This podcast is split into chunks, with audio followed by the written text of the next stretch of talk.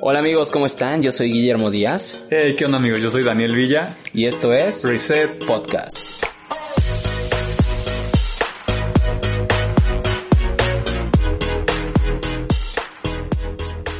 Hola, hola chicos, ¿cómo están? Y bienvenidos a un nuevo podcast. En esta ocasión tengo de invitada especial a la pastora Rocío Torres.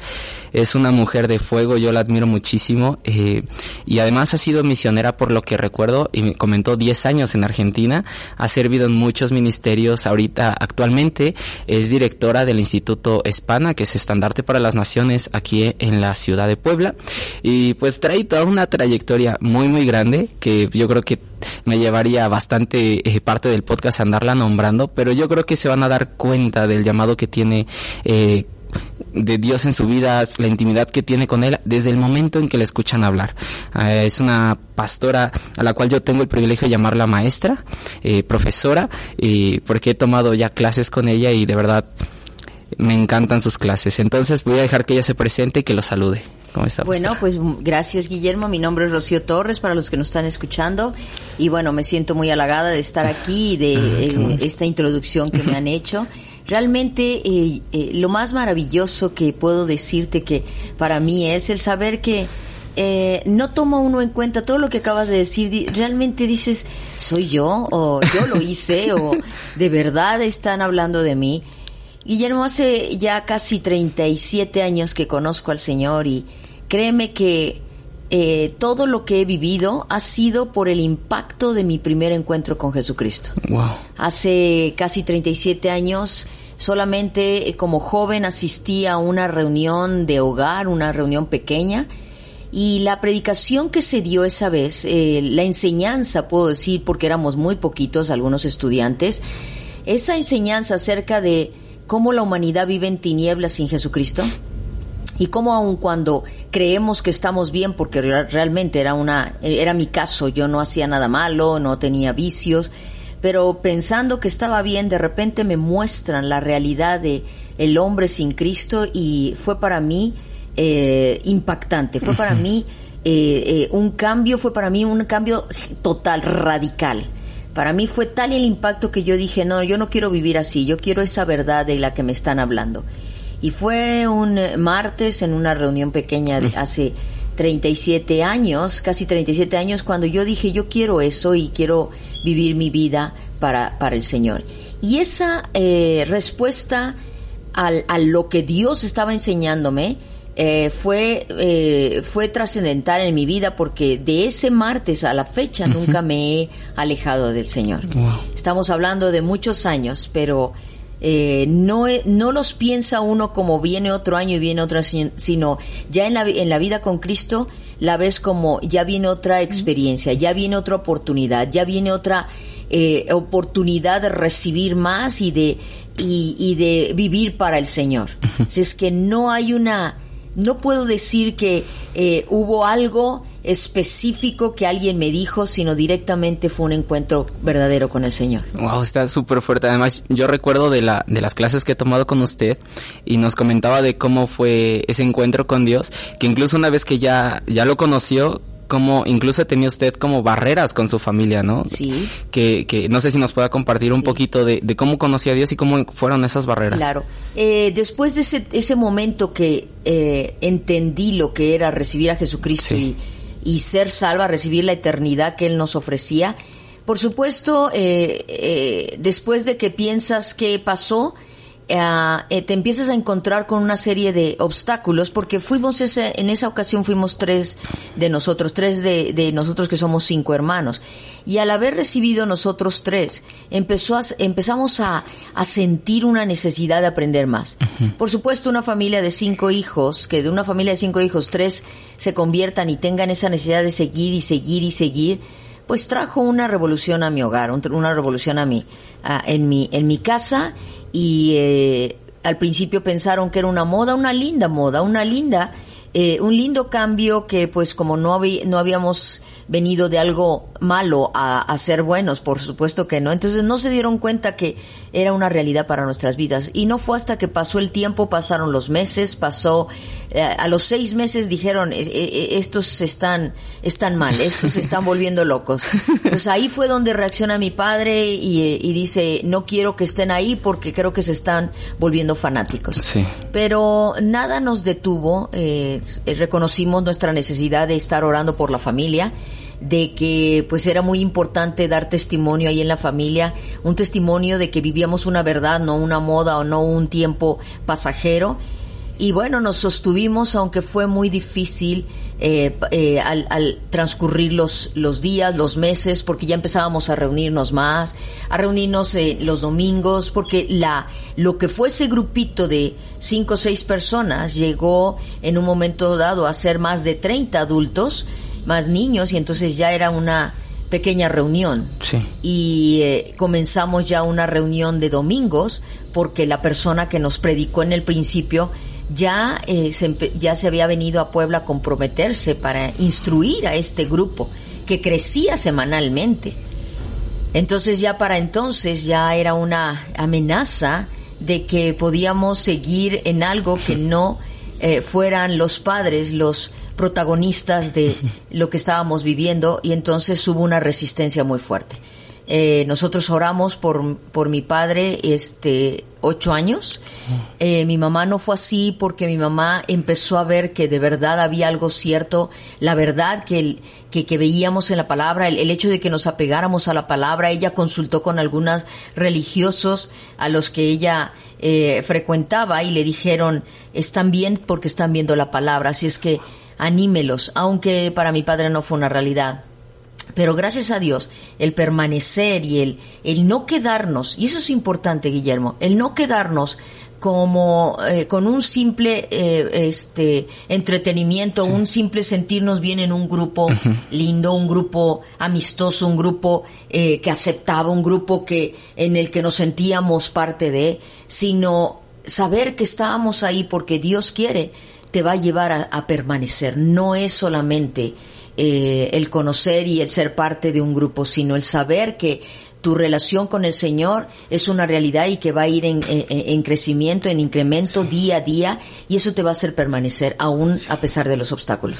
Sí, a mí me sorprende muchísimo porque um, ustedes como de, la, de las fundadoras aquí en esta iglesia, de Así las que es. estuvieron desde el inicio y, y, yo por ejemplo acá sirvo en la parte de video y, y, y me comentaban que hay videos de, de cuando estaban en los inicios de que pues no es como ahorita, ¿no? A lo mejor que si hay una obra, pues ya hay gente que nos apoyan en la parte de construcción y demás en ese tiempo era de que ustedes se, se ponían a levantar esa obra, ¿no? Hay, hay, hay, videos de, de, por ejemplo, del pastor Kevin Grimm, de, del pastor Ernesto Alonso, que están sí. con sus herramientas y están haciendo, pues, la construcción.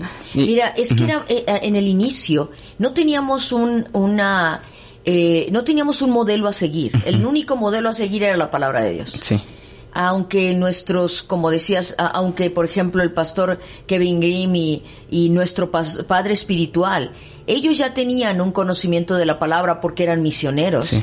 eh, no significaba que eh, ya tenían todo perfectamente eh, visto o, de, o, sabido cómo iba a crecer una iglesia. Sí. Es más, ni iglesia eh, podíamos considerarnos porque que éramos un grupo cristiano y, y, solamente eso. Entonces, en la medida que íbamos creciendo, íbamos participando en el decir, bueno, eh, este, tenemos que ampliar este lugar porque la gente mm. tiene necesidad de la verdad, quiere leer, quiere escuchar la palabra, quiere eh, ver los cambios en sus familias. Entonces, simplemente a la necesidad íbamos todos haciendo lo, lo indispensable, lo necesario. Uh, como tú dices, eh, empezamos a, a, a, rentar un lugar, luego estuvimos en una casa, en la casa del padre, de nuestro padre espiritual, del iniciador de esta obra, y después ya no cabíamos en un hogar, entonces nos fuimos a rentar una, un piso, el piso, una, una planta, en la planta, una de las, de los pisos de un edificio, y se creció eh, a tal grado que el segundo piso y el tercer piso y así ha sido el crecimiento y ahí hemos estado como fundadores como te decía comenzamos en una eh, en una reunión de hogar de cinco personas y como fundadores seguimos creciendo y éramos parte con un gozo, con un entusiasmo, con una eh, perspectiva tan increíble que la verdad que ahora que lo podemos recordar, dices, fueron tiempos donde no escatimábamos ningún esfuerzo. Ni ningún esfuerzo, ni, ni, ni, ni, un anhelo y un hambre por aprender la palabra de Dios, porque no teníamos eh, otra, otro anhelo, ¿sí? Y, y en el aprender eh, íbamos haciendo lo que el Señor nos iba diciendo. Y a mí me sorprende porque, por ejemplo, ah, volviendo tal vez un poquito a la parte de su testimonio, yo no sé qué consejo le podría dar a una persona que dice, sabes que yo sí quiero seguir a Dios, pero a lo mejor va en contra de la religión que mis papás me han inculcado, ¿no? A mí, por ejemplo, me ha tocado compartirle a personas que le digo, no, pues mira, ven, te invito a una reunión, no tienes que, no, no estás comprometida, nada, nada más ven y escucha, ¿no? Y ella me decía, es que si voy, si voy, mi, mi familia me cuelga, ¿no? Y es como de, pues cuando gustes eres bienvenido. Claro, eh, eh, ese es el temor y yo creo que en el principio también vivimos eso, aunque no sabíamos en qué, eh, en qué medida íbamos a estar batallando con nuestros, nuestros padres. Ah, hay muchas personas que tienen más temor a los hombres que el anhelo de buscar la verdad y, vivir la verdad, que es Jesucristo, porque se encuentran con la realidad de que lo que han vivido eh, no digo que sea malo, pero está limitado porque el que no conoce la verdad de Jesucristo no tiene la seguridad y la esperanza eh, de, en estos tiempos y por la eternidad. Tú le preguntas a las personas si ellos están seguros de su eternidad y ellos dicen, no, no este, lo ando buscando o pues no, pero por lo menos voy a vivir en este presente. Y yo sé que hay muchas personas que le temen a lo que dirán sus, eh, sus autoridades o sus padres, pero yo quiero animarlos eh, Dios no, no va a permitir que tú te, te eh, entres en un pleito o entres en una lucha contra tus familiares. Porque Jesucristo no es una iglesia, Jesucristo es nuestro Salvador personal. Mm. Jesucristo no es un lugar donde te reúnes, Jesucristo es eh, esa, esa, esa, esa realidad de eternidad en tu corazón. Y si tú tienes problemas para asistir a algún lugar, lo importante es que tomes la decisión de seguirlo y de poder eh, conocerlo a través de esa intimidad, a través de pasar tiempos leyendo la palabra, hablando con Él, que es lo que más desea. Y yo sé que Él, viendo tu necesidad, Él es soberano. Él puede cambiar las situaciones cuando la gente empiece a ver tu testimonio, no porque asistes a un lugar, sino porque tienes algo de realidad en tu vida que te está cambiando, que te está transformando. Y esa transformación es tan evidente que en un momento dado Dios va a cambiar los corazones de las personas que son tu autoridad y van a decir verdaderamente algo te está pasando. Y en el, y en el testificar de esa realidad de vida va a haber un cambio. Eh, quizás no, no eh, tienen el temor de asistir a un lugar y no es el lugar el que cambia a las personas, es el que podamos llevarlos a un encuentro verdadero y donde se encuentren poderlos llevar eh, eh, llevarles un seguimiento. Yo he visto muchas personas que reconocen que cuando se le, comparten a una persona, tienen la carga de disipularlos. Y es lo que podemos hacer con estas personas que no les permiten asistir a un lugar, sino tener la carga de decir, no te preocupes, yo te voy a, seguir guiando, yo te voy a seguir animando, mira, lee esto, mira, eh, ten tiempos especiales, no estás yendo en contra de nadie, pero cuando tu vida empiece a cambiar, ahí van a saber que vives una realidad con Cristo, no es, no que estás yendo a un lugar y te están lavando el cerebro, como muchos dicen. wow, y, por ejemplo, pasando a, al tiempo que estuvo como misionera, eh, no, bueno, yo hasta donde sé, creo que solo fue en Argentina, no sé si en otro lugar, pero por ejemplo, si alguien tiene una duda como de cómo reconozco si tengo llamado misionero, o a lo mejor llegan a haber dudas que, por ejemplo, yo hablando con, con compañeros, es como de, pues es que quiero irme a las naciones, pero no tengo ni un peso ni demás. O sea, como esas dudas que llegan a suceder porque obviamente vas a ver obstáculos, vas a ver pruebas, y, y usted que ya ha pasado por ese camino, no sé si nos puede compartir su experiencia. yo creo que es, es, bueno tomar en cuenta esto. La, el llamado a las misiones no es algo eh, súbito o algo momentáneo que de repente lo sentí. No. El llamado a las misiones o a compartir en otros lugares tiene que ser una consecuencia de mi vida con Jesucristo. La gente quiere fórmulas, la gente quiere decir y que me han preguntado mucho, ¿cómo lo hiciste? ¿Cómo supiste? ¿Cómo, qué pasos diste? Y te diría, eh, eh, si yo te doy una fórmula, no te voy a dejar que experimentes el llamado personalmente. Ah, si yo estoy viviendo una vida, fíjate, simplemente eh, para mí fue una realidad lo que dice Hechos capítulo 1, verso 8, cuando dice, cuando el Señor eh, les dice que recibiréis poder cuando haya venido sobre ellos el Espíritu Santo. ¿Te acuerdas de esto? Sí. Ah, y, fue muy, fue tan claro que Jesucristo les estuvo, les dijo eso, que para mí fue como un proceso que tenía yo que llevar. Porque dice, tú me seréis testigos, uno, cuando llegara el Espíritu Santo, cuando tú estás consagrado al Señor, cuando tú estás buscándole, cuando es tu prioridad, eh, empiezas a recibir también esa dirección del Espíritu Santo. Tú lo sabes, tú, tú recibes a Jesucristo, naces de nuevo en el Espíritu, pero también en un momento dado pides esa llenura del Espíritu que te va a dar esa autoridad y ese poder necesarios para vivir la vida cristiana. Y cuando estamos dependiendo de esa dirección, del Espíritu Santo que va más allá de mis fuerzas y me ayuda a vivir esa vida que Cristo quiere, tú vas siguiendo pasos y lo primero que va a hacer el Espíritu Santo, por cuanto dijo eso Jesucristo, tú vas a empezar a hacer eh, testimonio en tu, eh, eh, en lo que es tu Jerusalén, ¿sí? Me explico, en tu Judea, perdón. Perdón, en tu Jerusalén, porque es el, es la base sí, antes de Judea, que Jerusalén está en la, en la, en la zona de Judea. Entonces, primeramente es en tu Jerusalén, que es con tu familia, con tu gente, con los que te rodean, y cuando tú estás dando testimonio ahí en tu Jerusalén y te das cuenta que está viendo una bendición, Dios pone en tu corazón y sigues un proceso. Dios pone en tu corazón que seas testimonio en tu Judea. Por eso entras a prepararte un instituto, por eso empiezas a servir en lo que se necesite, porque ya no, ya no nada más es tu Jerusalén, tu casa, sino en tu Judea, ya en un servicio en, eh, visita a los enfermos, visita las cárceles, empiezas a extenderte porque es una realidad tu vida en Cristo. Y después de eso dices, ya que estás pasando todo eso, dices, ay, cuánta carga tengo ahora por la Samaria. Y Samaria quizás eh, son los pueblos, empiezas a interesarte por hacer un viaje pequeño misionero en Semana Santa o alcances más allá de, tu, de, tus fronteras ya como equipo. Y cuando eso sucede, como consecuencia, empiezas a desear ir a otros lugares para llevar a Cristo. Entonces, no hay fórmulas, pero, hay, eh, pero sí es un proceso de consecuencias.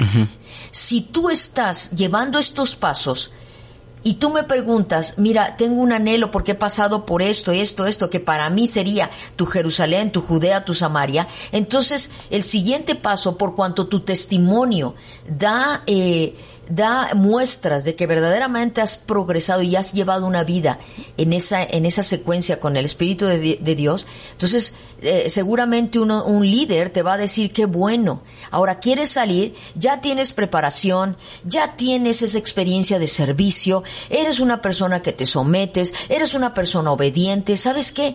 ¿Por qué no empiezas a lanzar a este, cartas o apoyar a un misionero en específico y que Dios te ponga cargas. Empieza a, a, involucrar en lo que está haciendo Dios en diferentes áreas, en diferentes países, en diferentes ministerios. Y ahí empiezan a hacer. De tal forma que yo he tenido personas que después de que van ese crecimiento me dicen, ¿sabes qué? Soñé con España. Y empecé a orar por España. Y me encontré una persona que va a España y de repente eh, me presentaron unos misioneros que están en España. Y tú dices, ¿quién le dijo a ella? Sí. Fue un proceso. Sí. Y en ese proceso, Dios le fue guiando, sí, hasta que, hasta lo último de la tierra, ella entendió que es España. Pero no tengo dinero. Pero si tienes un trabajo, eres una persona confiable, ahorra y lo primero que tienes que hacer es afianzarte en ese llamado ve a hacer un viaje de, de reconocimiento.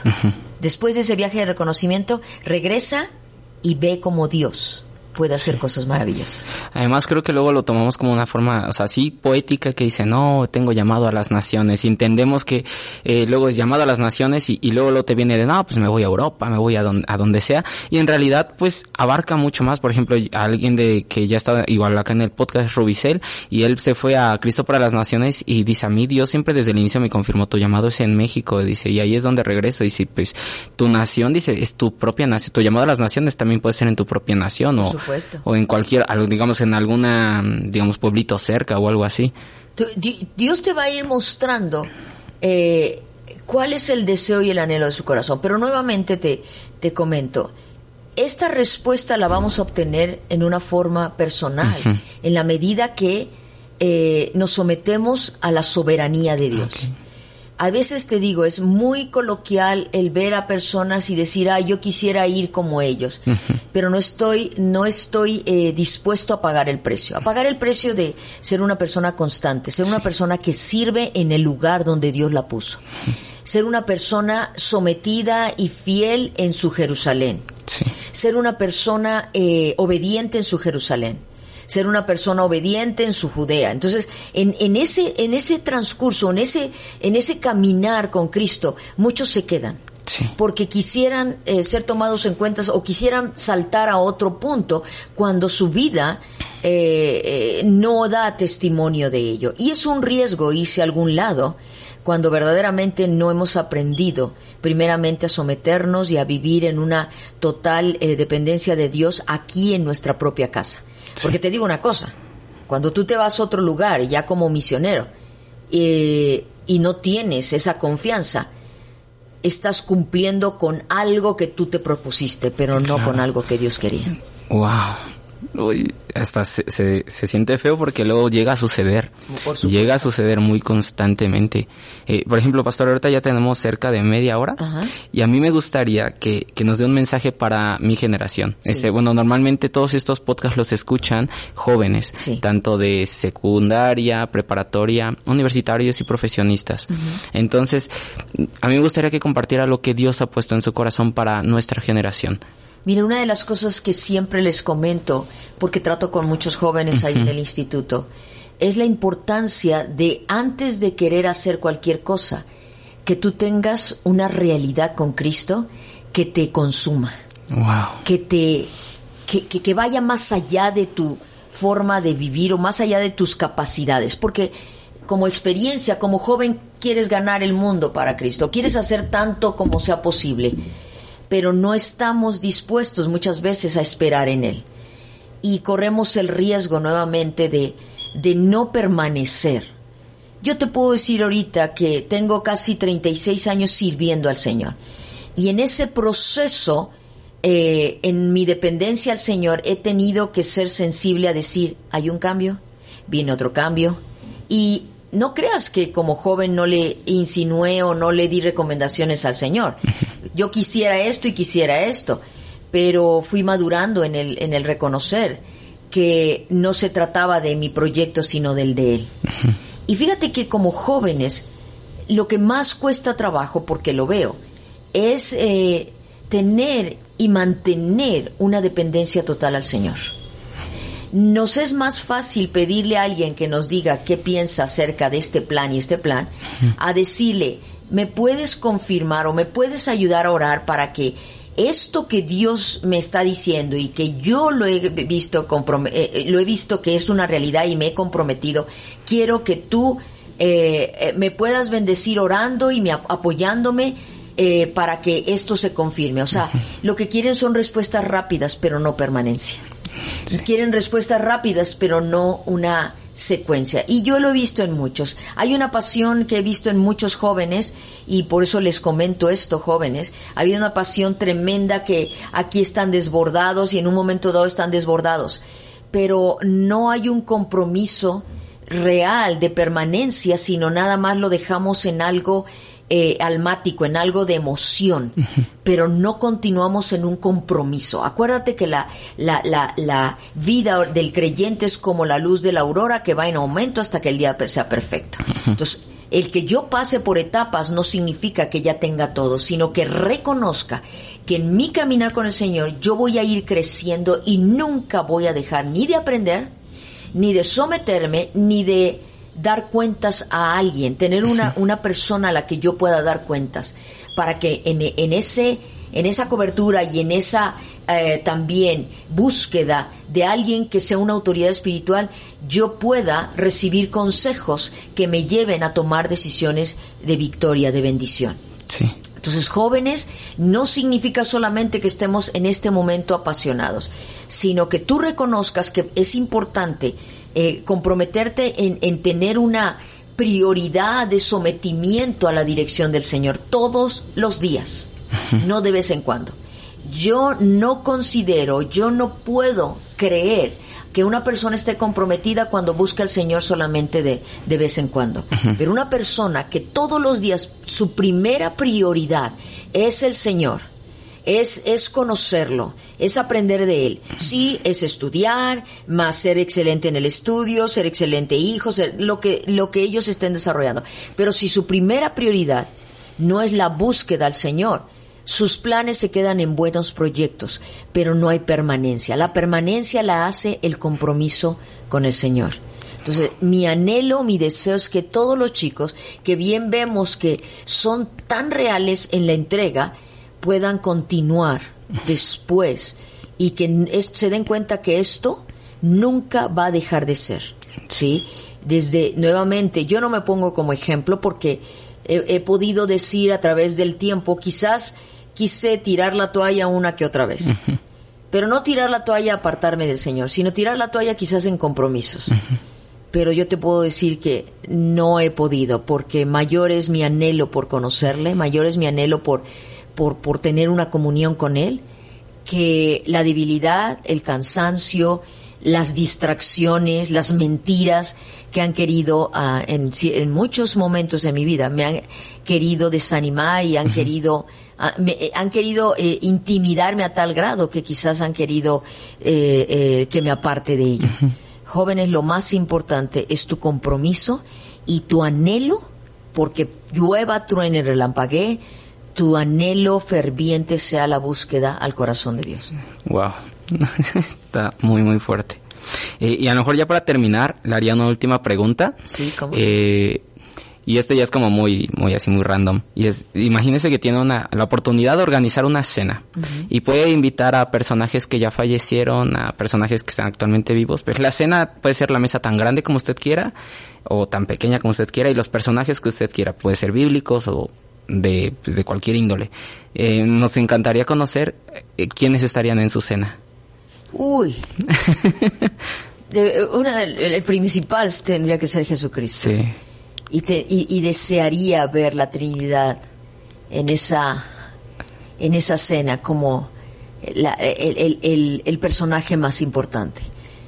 Yo creo que eh, ningún ser humano anhelo eh, conocer o anhelo ver en esa cena más que el Señor.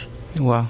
Podría yo tener, y como todos, tú tienes personas a, las que eh, pues respetas, personajes que a través de su vida te han bendecido, o su testimonio, personajes en, lo que ha sido los avivamientos, personajes que nos han enseñado una, eh, vivir una vida íntegra y totalmente entregada al Señor personajes en la Biblia como eh, una de las personas con las que yo me identifico mucho es con Pablo, como apóstol, como aquel que eh, no escatimó ningún esfuerzo y tenía las ganas de servirle. Sí, sería, sería muy interesante tenerlo, pero distraería mi, mi atención.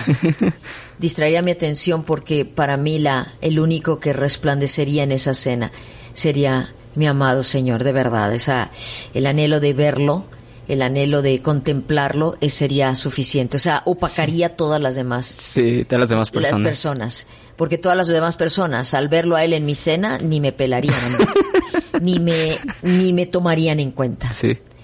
Yo creo que lo, lo más importante sería eso, de verdad. Y me identifico mucho con un canto de eh, que se, cuando este, se presenta delante del Señor y dice cara a cara, tú lo ah, conoces, y dice nada me interesaría más, no, ni no ando buscando una corona, lo único que quiero es verte cara a cara, ah, sería el anhelo más maravilloso de mi vida. Entonces, que ese resplandor sea tan, es, sería tan, tan glorioso que nadie podría tomar mi atención. Entonces, él sería mi único pues le agradezco mucho el tiempo que se ha tomado para este podcast. Eh, de verdad, honró su vida. Gracias. Nos bendice muchísimo y, y de verdad, eh, yo creo que cualquier cosa, no sé eh, si tiene redes sociales, pero si, si gusta dejarla, si es que la quieren contactar, o directamente un correo, si alguien quiere hacerle alguna pregunta o algo por el estilo. Una de las cosas que me encanta es ver es que nos escriban ahí al instituto o este yo tengo Facebook y está mi nombre completo, Rocío Torres Delgado, y muchas veces he, he, visto la necesidad de personas y contestado preguntas, Ah, pero sabes una cosa, yo te voy a decir un secreto. Una de las cosas más maravillosas para mí es tener eh, tiempos con las personas. Sí. Hablar cara a cara. Muchos nos, eh, muchos piensan que somos inalcanzables o imposibles de, de hablar, pero no es cierto. Estamos siempre para todos. Pero el poder vernos cara a cara y poder bendecir a las personas con un, una palabra, un consejo, de verdad, totalmente creyendo que el Espíritu de Dios me puede guiar, eso sería una eh, lo más hermoso. Entonces aquí nos encuentran. Sí. Perdón, nos, nos No pueden contactar Sí. en el Face, nos pueden contactar en el instituto. Eh, nosotros tenemos mucho contacto con otros, otras personas a través del online también. Y es muy bonito tener Sí. un tiempo con ellos. Así es que me pueden buscar, estamos para servirles. Les digo, yo tengo muchos años en el Señor y, y este y siempre me ha dado la oportunidad de tener contacto con personas de aquí y de muchas partes del mundo. Pues bueno, nos despedimos. Le agradezco mucho este podcast. Y igual, pues, estamos a la orden. Y lo que dijo la pastora a mí, sí me, digamos que yo puedo dar fe de eso. O sea, yo me acerqué a ella directamente, a pesar de que tengo una amistad con ella. Le dije, eh, ¿se podrá esto? Y ella fue súper amable, súper amable. Y estuvo en todo tiempo al pendiente del podcast. Y, y siempre ha sido esa parte, como ella dice, a lo mejor muchos los vemos como de es pastor y es inalcanzable. Y claro, hay un respeto hacia ellos.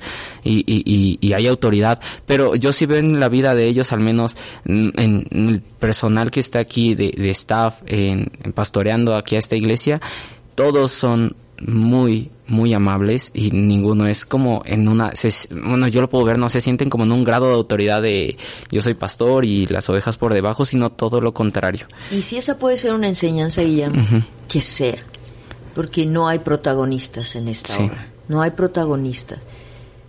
Yo me siento, y les digo, yo me siento privilegiada que el Señor me pueda eh, permitir eh, estar accesible, porque eso es, que a veces eh, lo que nos faltan ya son fuerzas, ya lo has eh, a veces visto, pero no hay protagonistas. El único que merece la gloria es el Señor. Sí. Y eso lo comparto, tú lo sabes, y eso lo hago y lo comparto. No hay protagonismos. Ahora, el único que se merece toda la gloria es el Señor. Así es que ánimo, chicos, de verdad, los que nos están escuchando. Es el tiempo de darle al Señor ese lugar. Y eh, que esa juventud que eh, eh, eh, pueda ver que nosotros que ya tenemos tiempo, como dice el pastor Kevin Green, que nuestro techo sea su piso. Sí. ¿sí? que se sigan apoyando en, en consejo, en, en, en- en vernos como autoridad espiritual, pero que la, la agilidad y el ánimo y el, el- la, la disposición, las fuerzas, ah, los lleve a seguir al Señor y los lleve a, a ser excelentes para el Señor y a ser radicales para el Señor. Y por eso la experiencia, eh, pues la tenemos por unos años que les llevamos, pero la- el, el que da la el que el que nos da la pauta y el que hace las cosas gloriosas es el Señor. Sí. Aquí estamos para servirles. Pues muchas gracias, pastora. Hasta luego.